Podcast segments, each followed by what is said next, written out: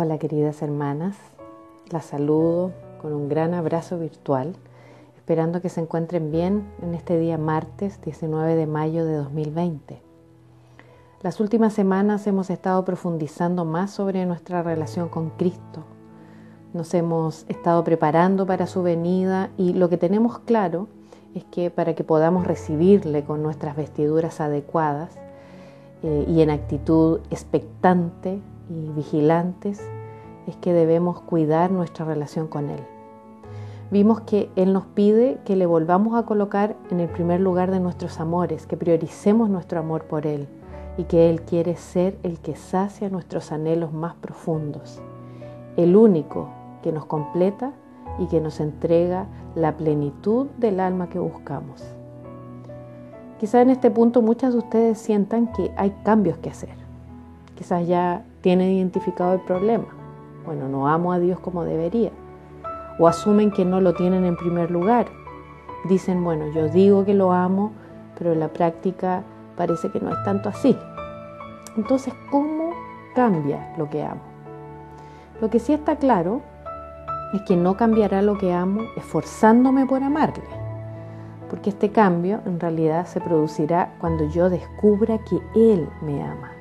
Sí, porque cuando veo, aprecio y atesoro el increíble amor que Cristo tiene por mí, entonces voy a comenzar a querer responder a ese amor tan grande. Primera de Juan 4:19 lo dice claramente.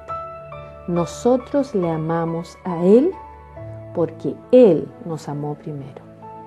Eso quiere decir que la capacidad de amar a Dios o a otros nace, se origina, se hace posible cuando vuelvo a maravillarme del hecho de que Él me ame.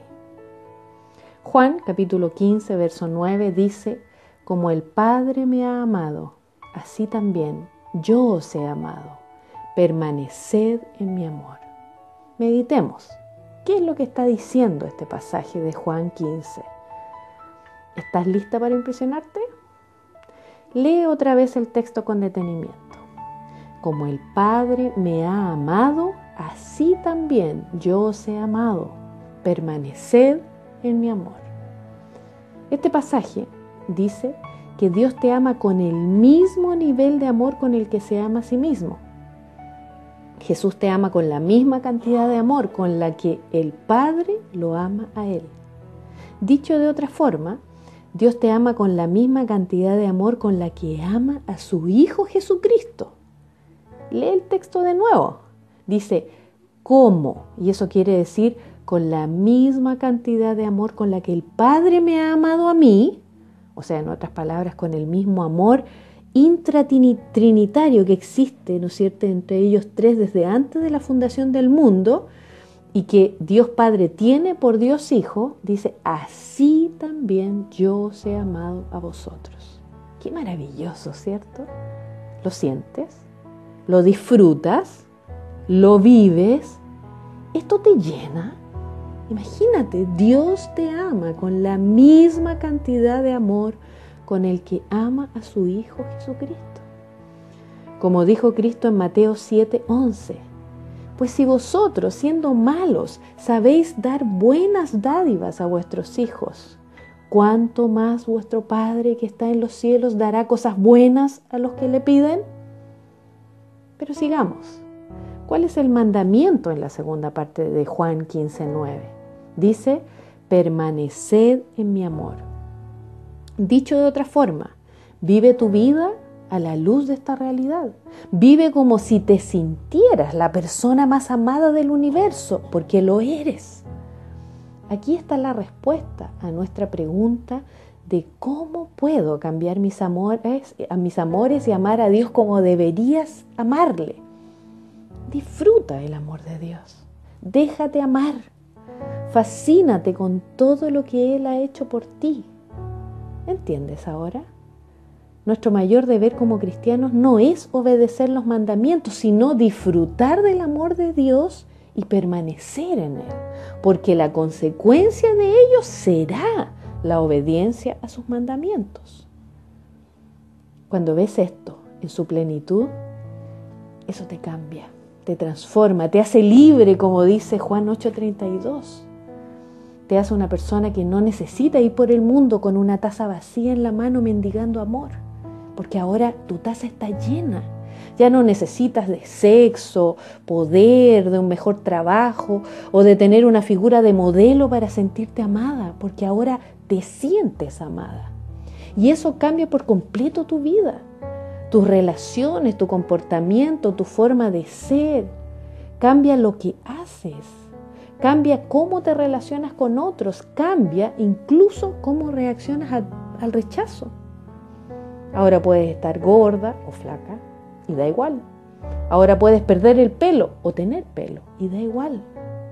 Ahora puedes perder una discusión o ganarla ya no es tan importante.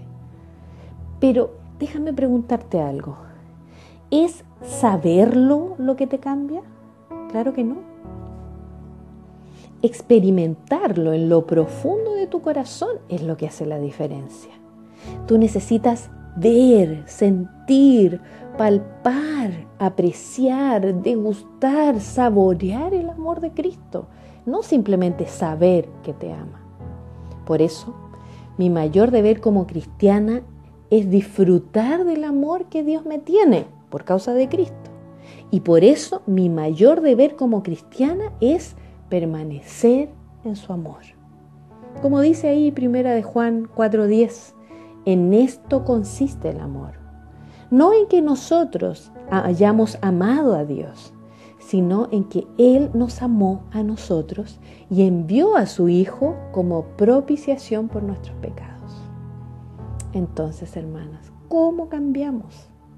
cambiamos cuando amamos, es decir, cuando vemos o apreciamos el amor que Él nos tiene. Y entonces, ¿para qué sirven los mandamientos? Bueno, si seguimos leyendo Juan 15, notaremos una verdad preciosa en el versículo 10. Juan 15, 10 dice, si guardáis mis mandamientos, permaneceréis en mi amor así como yo he guardado los mandamientos de mi Padre y permanezco en su amor. ¿Qué está diciendo Jesús en este pasaje? Presta atención. Esto es lo que Jesús quiere decir. Guardar los mandamientos no es la razón por la cual somos amados. Guardar los mandamientos es el medio para permanecer en su amor. Jesús no dice, vive mis mandamientos y entonces te amaré. Jesús dice, Vive mis mandamientos y entonces experimentarás mi amor. Es decir, vive como yo te pido y podrás disfrutarme. Déjame parafrasear las palabras de Cristo. Esto es lo que Él dice. Si pecas, mi amor por ti no cambiará, pero serás incapaz de sentirlo, serás incapaz de apropiártelo, serás incapaz de disfrutarlo. ¿Por qué Jesús quiere que sepas esto? Mira lo que dice allí en Juan capítulo 15, verso 11. Estas cosas os he hablado para que mi gozo esté en vosotros y vuestro gozo sea completo o perfecto. ¿Ha prestado atención a estas palabras de Jesús? La persona más feliz que haya pisado esta tierra quiere que yo experimente el mismo nivel de felicidad que Él experimentó. El Dios del universo quiere que sea tan feliz, tan gozosa como Él lo es. Esto es absolutamente fascinante. Jesús quiere que viva en sus mandamientos para que pueda permanecer en su amor y para que al hacerlo disfrute del gozo que yo siempre estuve buscando lejos de Él. Como dice primera de Juan 3.1, mirad cuán gran amor nos ha otorgado el Padre para que seamos llamados hijos de Dios. Y eso somos. Disfruta, siente, saborea esta verdad. ¿Por qué? Porque como sigue diciendo Juan unos versos más adelante, apropiarte de esto es lo que te cambia. Mira lo que dice Primera de Juan 4, 2, 3. Amados, ahora somos hijos de Dios y todo aquel que tiene esta esperanza en Él, se purifica a sí mismo. Como dice el apóstol, ver, apreciar, atesorar esta realidad, tiene la capacidad de cambiarte. No se trata de que tú hagas, bien o mal, se trata de lo que Cristo ha hecho, que es sencillamente insuperable. Esto es el Evangelio. Primera de Juan 4, 16, 17a dice, y nosotros hemos conocido y creído, ojo, hay dos verbos, saber y creer, el amor que Dios tiene para con nosotros. Dios es amor y el que permanece en amor, permanece en Dios y Dios en él. En esto se ha perfeccionado el amor en nosotros. Este versículo dice, Dios es amor. El que permanece en amor, permanece en Dios y Dios en él. Esa es nuestra meta, permanecer en su amor. Pero eso solo será posible cuando no solo sepamos que nos ama, sino cuando lo experimentemos. Y este proceso de experimentar el amor de Dios, de vivirlo a concho, es a lo que el texto se refiere cuando dice, en esto se ha perfeccionado el amor en nosotros. Ser perfeccionados en el amor de Dios es que pasemos de la etapa en que solo contemplamos el amor de Dios por nosotros como algo abstracto y lejano a llegar a apropiarnos de ese amor y experimentarlo tan profundamente que ahora deseemos vivir para Él. Así permaneceremos en su amor, permaneceremos obedeciendo, permaneceremos en una relación de amor íntima con Él. Nuestra respuesta a su amor que experimentamos y que ahora nos llena será la obediencia. Y esto es ser perfeccionadas en su amor, que le amamos porque Él nos amó. Y como respuesta permanecemos en su amor, obedeciendo sus mandamientos. Por eso Juan 14, 21 dice, el que tiene mis mandamientos y los obedece, ese es el que me ama. Y el que me ama será amado por mi Padre y yo lo amaré y me manifestaré a él. Y primera de Juan 2.5 dice, el amor de Dios se ha perfeccionado verdaderamente en el que obedece su palabra y por esto sabemos que estamos en Él. La obediencia, hermanas, es la evidencia de lo que hay en el corazón. Si lo obedecemos, significa que lo amamos. Y si no lo obedecemos, quiere decir que realmente no lo amamos, o por lo menos no lo amamos tanto como esos otros amores o como el amor a ti mismo. Tú no puedes ganarte el favor de Dios con tu obediencia, ojo, pero tú realmente no puedes amarlo sin tu obediencia. La obediencia a Dios, hermanas, es la evidencia infalible de un amor supremo y sincero por Él. La obediencia sin amor se transforma en legalismo. Primera de Juan 1, 4, 6 dice, el que dice yo le conozco y no guarda sus mandamientos, el tal es mentiroso y la verdad no está en él. Pero el que guarda su palabra, en este verdaderamente el amor de Dios se ha perfeccionado. Por esto sabemos que estamos en él. El que dice que permanece en él debe andar como él anduvo.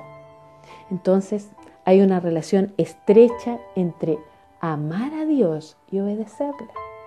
Pero para amarle debemos antes poder experimentar su amor.